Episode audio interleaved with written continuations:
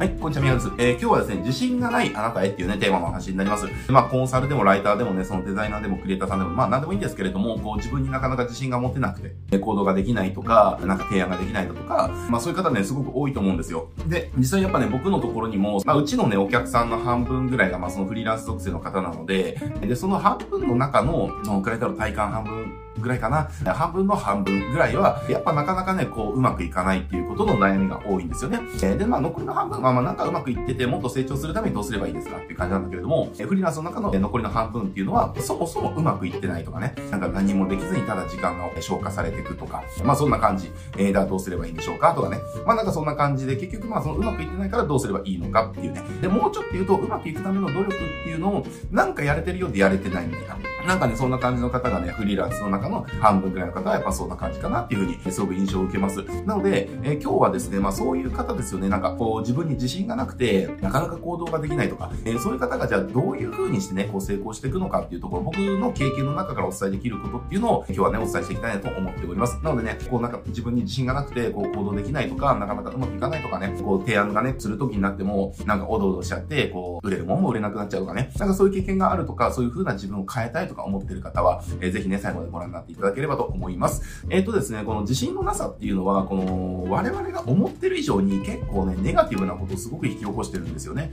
逆の立場になってもらうとはすぐわかるんですけど、じゃあ例えば、なんでしょうね、まあ、誰かのじゃあこう営業とかね、こう提案とか受けるときに、もうすごく自信なさげに話してるとかね、っていう風な感じで営業されたら多分ね、絶対買わないんですよ。例えばじゃあなんかこう太陽光発電みたいな訪問販売が来た時に、あの、アフィンボですいませんで、で、まあなんかこうね、ちょっとタイミングよくなんか話聞いちゃう感じになって、で、あ、あ太陽光のね、こう、提案させていただいてる何々ですみたいな感じでご迷惑編集アップされて、で、ちょっとお時間いいんですか？って、あ、3分ぐらいならいいよみたいな。ありがとうございます、みたいな。あの、ちなみにあの、太陽光発電とかってご興味ありますかね？みたいな。なんかこんな感じで話されたら、ね、いや、なんかこいつ大丈夫か？みたいな。なんかその太陽光発電自体がどうこうとかではなくて、もう人の部分でこいつ大丈夫かってなるんですよね。だから、もうその段階で買わないですよねっていう。で、買ったとしても、その人からは絶対買わないみたいなね、えー、ことが起きるわけですよ。だから、あの、自信のなさってすごくね、その案件獲得とか、その提案通すとかっていうところで、めちゃくちゃね、ネガティブなことを生み出してるんですよね。えー、だってあなたなら買わないよねっていう自信がない人。だって自分の売ってるものとかに自信がないわけですよね。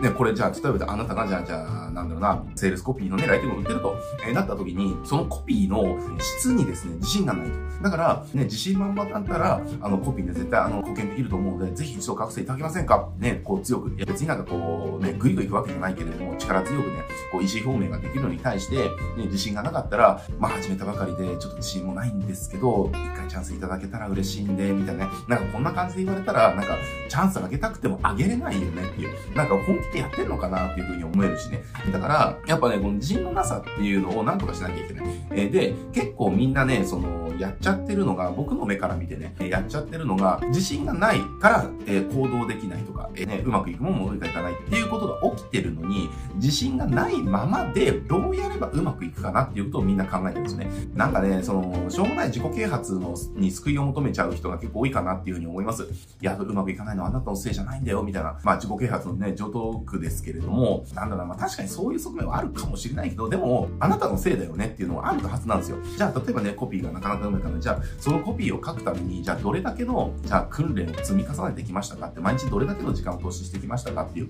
えっ、ー、とね、ちょっと忘れちゃったんですけど、高校野球の、えっ、ー、と結構強豪校の監督で有名な方が、ちょっとごめんなさい、名前忘れちゃったんですけど、すごくね、感銘を受けた言葉があって、もう言葉も覚えてないですけど、まあどういうことかっていうと、めちゃくちゃね、厳しいしごきをすると、まあ将棋ってやったら今だったらなんかそう、なんかタイバスみたいな感じになっちゃうかもしれないけれども、まあすごくね、こう練習っていうのがハードで、もう逃げ出すぐらいのね、この部位もいるぐらいのね、ハードなことをさせると。で、それなんでそこまで厳しくさ、やるのかってなった時に、ね、試合で本当の土壇場になった時に、ね、本当に追い詰められた時に、あれだけやってきたんだから大丈夫だっていう風に思い込んで、プレーができるっていうことが勝ちにつながるんだみたいなこと言ってて、ああ、確かにその通りだなっていうね、ことあったわけですよ。ね、だから、なんでしょうね。じゃあ、例えば僕とかもそうですけど、うんと、ね、僕はちょっと若い頃バンドマンやってて、12歳から21、2ぐらいまでやってたんですけど、まあ、あるね、あの、レコード会社のオーディションを受けたことがあるんですよね。で、やっぱね、めちゃくちゃ緊張するわけですよ。ね、普通のライブとは違って、観客ゼロで、審査員のですね、その、なんだ、レコード会社の、まあ、お偉いさんたちが腕組んでこうやって見てるだけなんですよ、こうやって。で、こんな中で、あの、ウェイとかやらなきゃいけないから、まあ、なかなかにはかなかなりしんどい環境。えー、だけど、えー、僕は、えっ、と、1日最低でも6時間以上練習するっていうことを自分に課してたので、で、そんな生活をもう5年、6年ずっとやってたんでね、中、もう中学生とか高校生とかもうずっとそういう生活してて、だか友達付き合いとか、なんかそういうのとかも全部捨てて、もうギターだけにね、あの、時間注いでたみたいな感じだから、え、やっぱりね、それだけやってるっていう自負があると、そういう状況でもやっぱね、こう、開き直ってね、堂々とね、こう、やれるんですよね。どうだって感じで。これがやっぱりね、その大事だよねっていう。だから、なんかその中でね、じゃあ、こう、練習すごくやって、で、自分に自信がない。なんかその、めちゃくちゃやってるけど自信がないんじゃなくて、自信がない人って大体の場合やってないんですよ。やってなくて自信がないものを、他のものでなんか覆い隠そうとして、もう、それ無理だよねっていう話でね。だから、自信がない方っていうのはどうすればいいのかっていうと、そのやってることに自信がつくまでやれよっていう話なんですよね。ね、じゃあコピー書いてるんだったら、じゃあコピー書きまくろうよっていう1日1時間でも2時間でも時間絶対取れるじゃんっていうね。例えばじゃあ1日2時間、そのために時間を取ったとしたら、ね、1週間で14時間、1ヶ月で60時間か、年間72時間ですか ?72 時間でやってますよね。72時間時間が取れるんですよね。72時間時間取れたら、そう、あ、違う、もっとか。720時間か。1ヶ月30日そうすると、60時間とか、ね、年間、要は700、720時間ですね。720時間取れたら、相当多分ね、レベルアップできるんですよね。だけど、自信がない方って、なんか、それ自体多分ね、やってないケースの方がほとんどなんですよ。それをやった上で、自信がないっていう方は僕はあんま見たことがなくて、ね、うまくいかないことに対して凹んでるかもしれないけど、でも、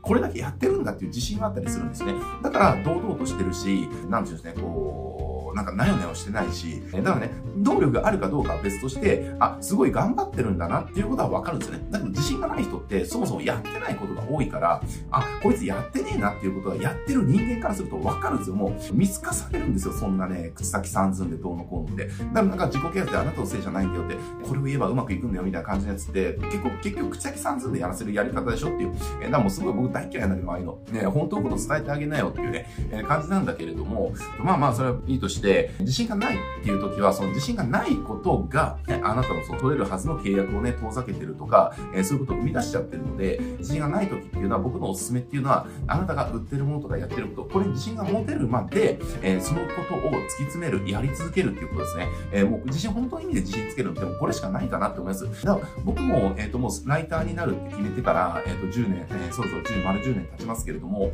この10年間ですね、あの、僕は自分に課してる課題があって、それ何かっていうと、毎日何かしらのコピーを書くっていうことはずっと課題を課してるんですよ。えー、もちろんね、ロングのレターだけじゃないですよ。なんか簡単なそのメールとかね、そういう簡単なものとかもあれば、えー、ね、それこそがっつりのロングのレターもあるし、ね、一日のその中でどのくらいの時間それにやるかとかは、まあその日の仕事のボリュームとかに応じて変わるけれども、でも何かしかのコピーを少しでもいいから書くっていうことは、もう僕は10年間ずっとやり続けてるんですよね。だからもう3650日やり続けてるわけですよ。だからさすがにね、3650日毎日やり続けてると、もうね、ライティングっていうものに関して、まあどれだけうまくやれるかとか、どれが成果出るかは別として、自信はあるんですよね。これだけやってきてるんだから、絶対俺はできる、大丈夫だって思えるんですね。だから、こう、なんだろうな、そのパワーっていうのが、その言葉にね、宿るし、っていうことが起きる。でもやってないやつって結局そう自信ない中で書くから、やっぱりね、弱いんですよね、訴求力が。なんか、ね、オカルトっぽいこと言うかもしんないけれども、自信があって、もう、なんかみなぎる力で書いてるコピーと、ね、自信がなくて、全然これ大丈夫かな、大丈夫かなって感じで書いてるコピーってね、全然ね、パワーが違うんですよ、受け取るパワーが。で、そのパワーが制約率にね、すごく影響出るっていうこともあってね。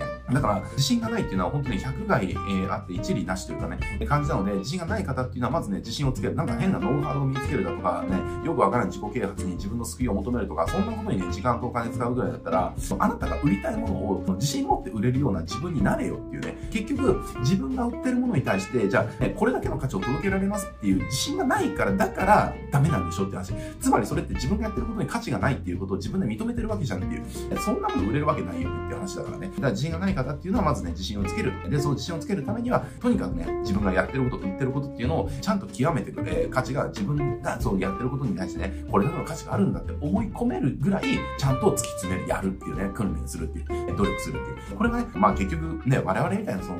プロフェッショナルのね、スキル仕事ならなおさらですよねっていう話。まあそんな感じでやってていただけたらなと思います。はい、じゃあ今日はね、これで終わっていきたいと思いますけれども、このチャンネルね、こういったフリーランス向けの成功哲学じゃないんですけれども、僕なりのね、成功法則みたいなことをたくさん話しておりますので、えー、今日の内容良かったなと思っていただけたらね、高評価、チャンネル登録よろしくお願いします。はい、じゃあ今日ね、これで終わります。ご視聴ありがとうございました。